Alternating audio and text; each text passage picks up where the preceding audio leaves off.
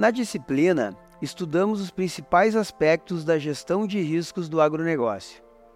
Iniciamos com uma visão ampla sobre os diversos tipos de riscos aos quais usualmente os empreendimentos estão expostos.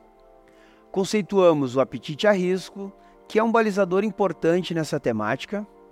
Vimos os componentes chaves do processo de gerenciamento de riscos: identificação, análise, avaliação, tratamento e monitoramento.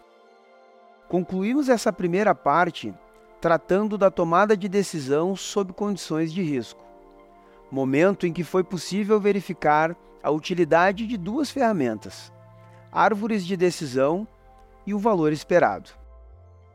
Em seguida, concentramos nossos olhares aos riscos específicos do agronegócio.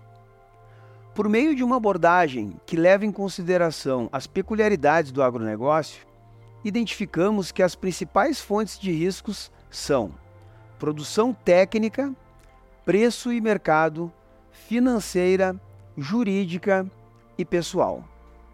Para cada grupo de fontes, detalhamos os tipos de riscos que afetam a atividade agropecuária.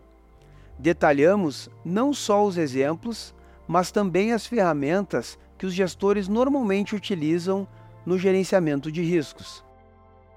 Na terceira parte da disciplina, nosso foco de estudo foi de métodos estatísticos aplicados ao gerenciamento de riscos. Nessa parte, falamos sobre a formação de expectativas e a variabilidade dos resultados esperados. Foi possível verificar a importância da probabilidade na formação de expectativas. Por isso, estudamos os fundamentos de probabilidade. Vimos os conceitos de média simples e média ponderada. Fechamos o segmento nos aprofundando nas medidas de variabilidade, que indicam a dispersão, distribuição dos valores de um conjunto em torno da média. Por meio de um exemplo ilustrativo e bastante completo sobre os preços de duas commodities agrícolas, abordamos a aplicabilidade dos conceitos das medidas de variabilidade, com destaque para desvio padrão e coeficiente de variação. Nossa disciplina encerrou abordando o tema derivativos agropecuários. Falamos da dinâmica dos preços das commodities e como os derivativos podem ser utilizados como instrumento de gerenciamento do risco de variação desses preços. De imediato, passamos aos conceitos de derivativos e a identificação dos agentes desse mercado. Vimos em detalhe e com exemplos o funcionamento dos mercados a termo, de futuros e de opções. Foi possível verificar como os agentes podem operar em cada mercado, quais os objetivos e riscos que estarão expostos.